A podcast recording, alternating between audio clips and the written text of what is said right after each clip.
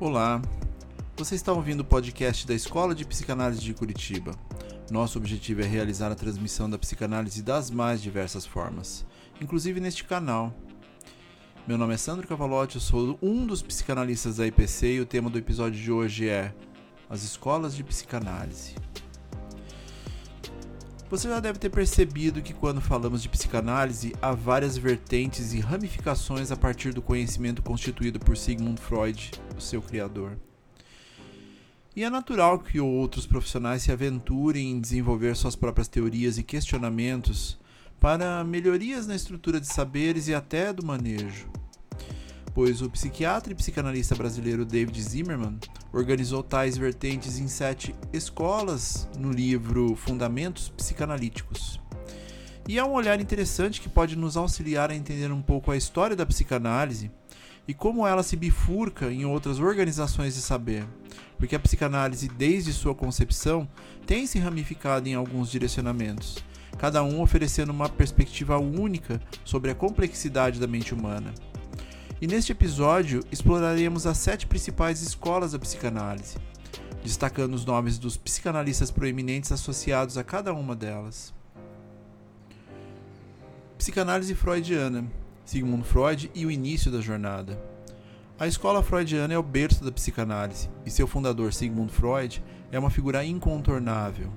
A ênfase freudiana na importância do inconsciente, interpretação dos sonhos e na tríade id, ego e superego revolucionou a compreensão da psique humana.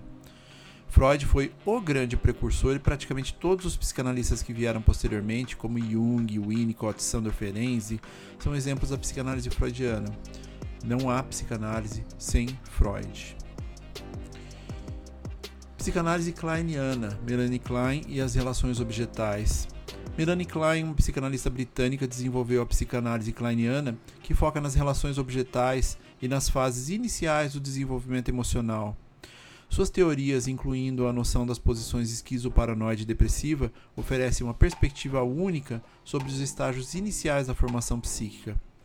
Além de Klein, Wilfred Bion é um outro nome associado à escola kleiniana, contribuindo especialmente com suas ideias sobre pensamentos e continência emocional.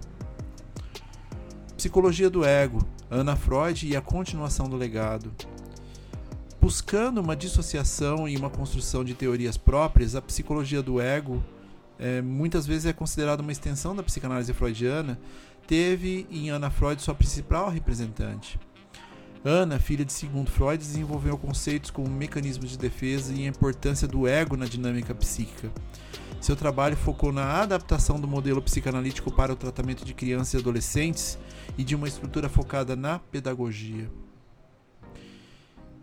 Psicologia do Self, Heinz Kohut e a ênfase da integridade do Self. A psicologia do Self, uma abordagem pós-freudiana, foi fortemente influenciada por Heinz Kohut.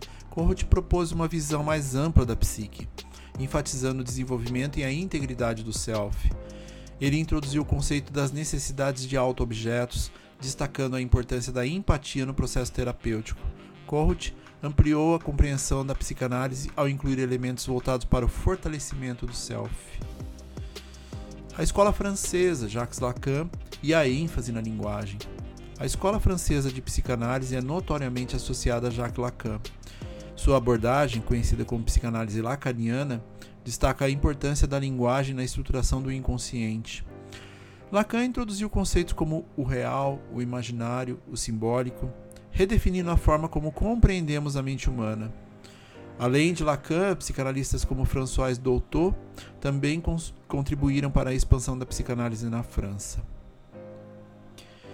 A escola winnicottiana, Donald Winnicott e a teoria do ambiente facilitador. A escola winnicottiana, liderada por Donald Winnicott, concentra-se na importância do ambiente na formação da personalidade. Winnicott introduziu o conceito do objeto transicional e a ideia do ambiente facilitador, ressaltando a necessidade de um ambiente que atenda às necessidades emocionais básicas do indivíduo para um desenvolvimento saudável.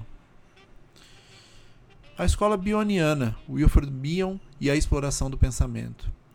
Wilfred Bion originalmente associada à psicanálise kleiniana, desenvolveu uma abordagem única que se tornou conhecida como escola bioniana. Sua ênfase estava na compreensão do pensamento como uma entidade separada, independente do conteúdo emocional. Bion introduziu conceitos como container e contained, explorando como os pensamentos são processados e transformados na mente humana. Essas escolas foram desenvolvidas por Zimmermann para tentar organizar um pouco as linhas de raciocínio. E isso dá uma amplitude para que nós possamos é, entender que em algum momento da nossa jornada nós estaremos além de Freud. Só que Freud sempre estará caminhando conosco. Ao explorar essas sete escolas da psicanálise, torna-se evidente como as diversas correntes enriqueceram e expandiram a teoria psicanalítica inicial de Freud.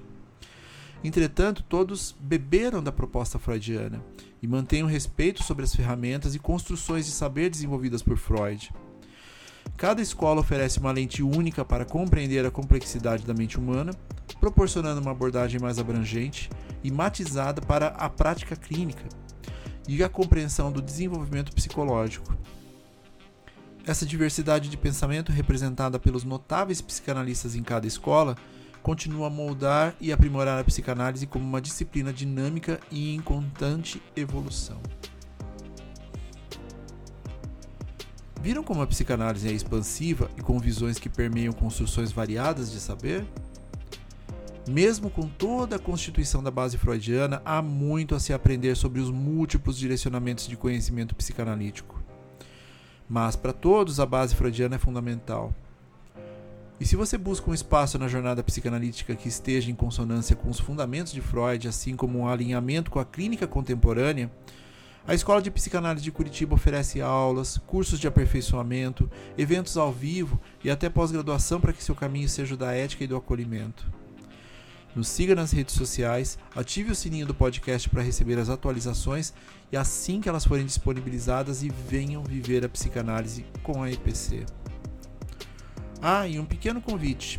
Dia 9 de dezembro estaremos apresentando o primeiro seminário Psicanálise e Adolescência do Núcleo de Estudos e Pesquisa em Psicanálise e Adolescência, o NEPA, organizado e mantido pela EPC.